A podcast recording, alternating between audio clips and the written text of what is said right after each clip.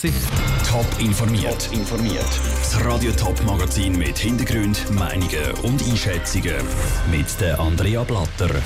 Wie Experten die aktuelle Lage vom Coronavirus in der Schweiz einschätzen und ob Serviceangestellte in Zeiten von bargeldlosem Zahlen überhaupt noch Trinkgeld bekommen. Das sind zwei von den Themen im Top informiert. Die Schweiz steht im Corona-Vergleich von Europa nicht gut da. Praktisch alle Länder rundherum haben tiefere Zahlen, gleichzeitig aber strengere Massnahmen. Experten vom Bund haben Auskunft gegeben zum aktuellen Stand der Pandemie in der Schweiz. Sarah Frattaroli. Um die 10.000 Coronavirus-Neuansteckungen am Tag hat die Schweiz diese Woche erreicht. Gemessen an der Größe des Landes sind das Zahlen, die der Bevölkerung Sorgen machen sollten, sagt Stefan Kuster vom Bundesamt für Gesundheit. Auch wenn der Trend zuletzt heute mit um die 9400 Fällen wieder ein bisschen durchabgezeigt hat. Nach wie vor sind die Zahlen aber besorgniserregend aufgrund der schieren absoluten Höhe mit über 9000 Fällen pro Tag, da diese Fälle sich letztlich in Hospitalisationen, in Intensivstationsaufenthalte und auch in Todesfälle ummünzen. 70 Menschen sind allein in den letzten 24 Stunden am Coronavirus gestorben. Und die Spitäler werden immer voller. Gerade am Nachmittag hat der Kanton Graubünden Alarm geschlagen, weil sich die Zahl der Spitalpatienten innerhalb von kürzester Zeit verdreifacht hat. Die Mitarbeiter in der Pflege sagen am Rotieren.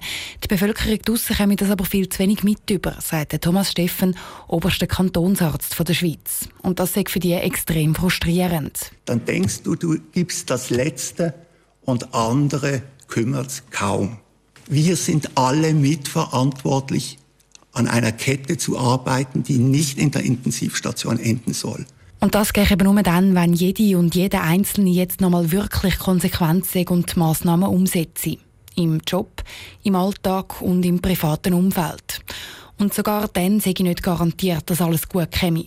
Der Martin Ackermann, Chef der Corona-Taskforce vom Bund, redet Tacheles. Meine Damen und Herren, lassen Sie es mich deutlich sagen, die Taskforce hat keine wissenschaftlichen Hinweise, dass die Maßnahmen ausreichen. Das heißt, wir befinden uns in einer riskanten Situation. Weil absolut unklar ist, wie es mit der Pandemie in der Schweiz weitergeht. Die Spitalbetter die sind voraussichtlich nächste Woche voll. Und wenn die Entwicklung so weitergeht, dann sagt das lange nicht mehr das einzige Problem der Schweiz. Der Beitrag von Sarah Frattaroli. Die Intensivbetter die werden nämlich von Corona-Patienten durchschnittlich deutlich länger besetzt wie von anderen. Und auch für die, wo die Infektion glimpflich ausgeht, die Langzeitfolgen von Corona und die Auswirkungen von so einer Überlastung auf die Psyche von ganz vielen Menschen sind im Moment noch nicht einschätzbar. Sich mit Kollegen auf einen Drink treffen oder einfach mal wieder fein essen. Ist alles fein gewesen und auch der Service gut, gibt es meistens noch ein Trinkgeld. Seit der Corona-Krise haben aber viele Leute auf Plastikgeld umgestellt und zahlen nicht mehr so viel mit Noten und Münzen. Aber wie hat sich die Umstellung bei den Gästen aufs Trinkgeld ausgewirkt? Der Roger Menzi hat es nachgefragt. Im Frühling hat es in der Gastrobranche immer wieder geheißen, es gibt kaum mehr Trinkgeld, weil fast alle Gäste nur noch mit Karten zahlen. Genau das hat sich bis jetzt nicht mehr gross verändert, sagt der Walter Tobler, Präsident von Gastro St. Gallen. Die Gäste würden immer noch mehrheitlich mit dem Kärtchen zahlen. Es hat sich einfach so ein bisschen eingebürgert. Oder? Man hat im Laden gezahlt, man hat auch kleine Beträge gezahlt, es war eigentlich jetzt alles gleich gewesen.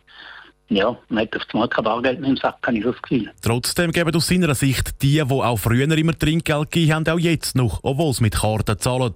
Ähnliches beobachtet auch der Präsident von Gastro Zürich City, der Urs Pfäffli. Die Rechnung mit der Karte zu begleichen sei auch jetzt hoch im Trend. Aufs Trinkgeld hätte das aber kaum einen Einfluss. Beim Trinkgeld kann ich Ihnen sagen, dass in Betrieben, wo ich gehört habe, wo die Leute wegen der Krise eher mehr Trinkgeld bekommen und bei anderen eher weniger.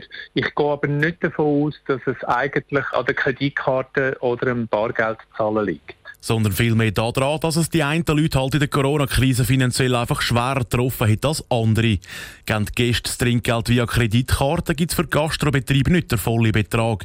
Das will noch Gebühren für Kreditkartenfirmen anfallen, erklärt Renato Pedroncelli, Präsident von Gastro Schaffhausen. Das ganze Problem ist dann ein bisschen zum Tragen gekommen, weil wenn wir ein Trinkgeld über Kreditkarte nehmen, ist der Gastronom, der das entgegennimmt, auch verpflichtet, die Courtage zu zahlen. Also er muss das Trinkgeld auch noch berappen, oder? wenn man es abrechnen tut. Dazu habe ich ihm, dass das Trinkgeld noch fair unter den Mitarbeitern aufgeteilt werden Weil gehen die Gäste das Trinkgeld bar, dann geht es gerade direkt in den Sack vom Servicepersonal. Der Rutschmenzi hat es berichtet. Alle drei haben aber betont, dass das Trinkgeld schlussendlich eine Wertschätzung gegenüber dem Restaurant und dem Personal sei. Darum freut sie sich natürlich immer, wenn Gäste etwas ins Kessel geben. Rund 460 Schüler von Winterthur sind für eine Woche stolze Aussteller im Museum Villa Flora. Die Museumspädagogik der Stadt hat es nämlich mit dem Kunstmuseum Winterthur zusammengespannt. Und unter dem Motto Verwandlung haben die Schüler unter anderem normale Gegenstände in kunstvolle Werke verwandelt. Was für Ideen hinter dem Projekt stecken, im Beitrag von Sabrina Zwicker. Eigentlich geben die Winterthurer Museen den Schülern jedes Jahr etwas von ihrem Wissensschatz mit auf den Weg. Das Jahr geht es aber darum, dass die Schüler wirklich einmal etwas selber kreieren dürfen, das dann auch ausgestellt wird. Und die Ausstellungsstücke kommen laut Irina Werner, Leiterin der Winterthurer Museumspädagogik, aus verschiedensten Gebieten des Lebens. Wir haben versucht, den Fachbereich ein bisschen ineinander fließen zu lassen. Also eben Kunst und Natur zum Beispiel oder Geschichte und Design mit digitalen Medien geschaffen. Also dass man versucht, wir aus verschiedenen Blickwinkeln wie zwei Themen genommen haben. Und dabei sind zum Beispiel Hörspiele rausgekommen, wo ein Haufen Naturgeräusche drinnen vorkommen. Die Kinder haben aber auch pompöse Kleider aus Papiersäcken in Echtgröße bastelt oder auch Berglandschaften aus Styropor kreiert und einen Kurzfilm gedreht. Im Kurs von der Stefanie Bieri vom Kunstmuseum Winterthur haben die Schüler auch gelernt, wie sie aus Kartonkisten ein Dachs nachbauen können. Es ist darum gegangen, dass wir die Präparate vom Naturmuseum genau beobachtet haben und haben geschaut, wie kann man eine Abstraktion herbringen, soweit dass zwar das Tier noch zu erkennen ist, aber eben, dass eine Abstraktion stattgefunden hat. Und das war gar nicht so einfach. Gewesen. Den Schülern auf verschiedenste Arten das Thema Kunst näher bringen, das war der Hauptgedanke hinter dem Projekt. Gewesen. Und das ist laut Stefanie Bieri sehr gut angekommen. Einfach eine sehr schöne Erfahrung, wo man gemerkt hat, dass Kinder sich gerne auf solche Sachen einlösen und auch gewundert und keine Hemmungen haben. Und das macht immer viel Freude.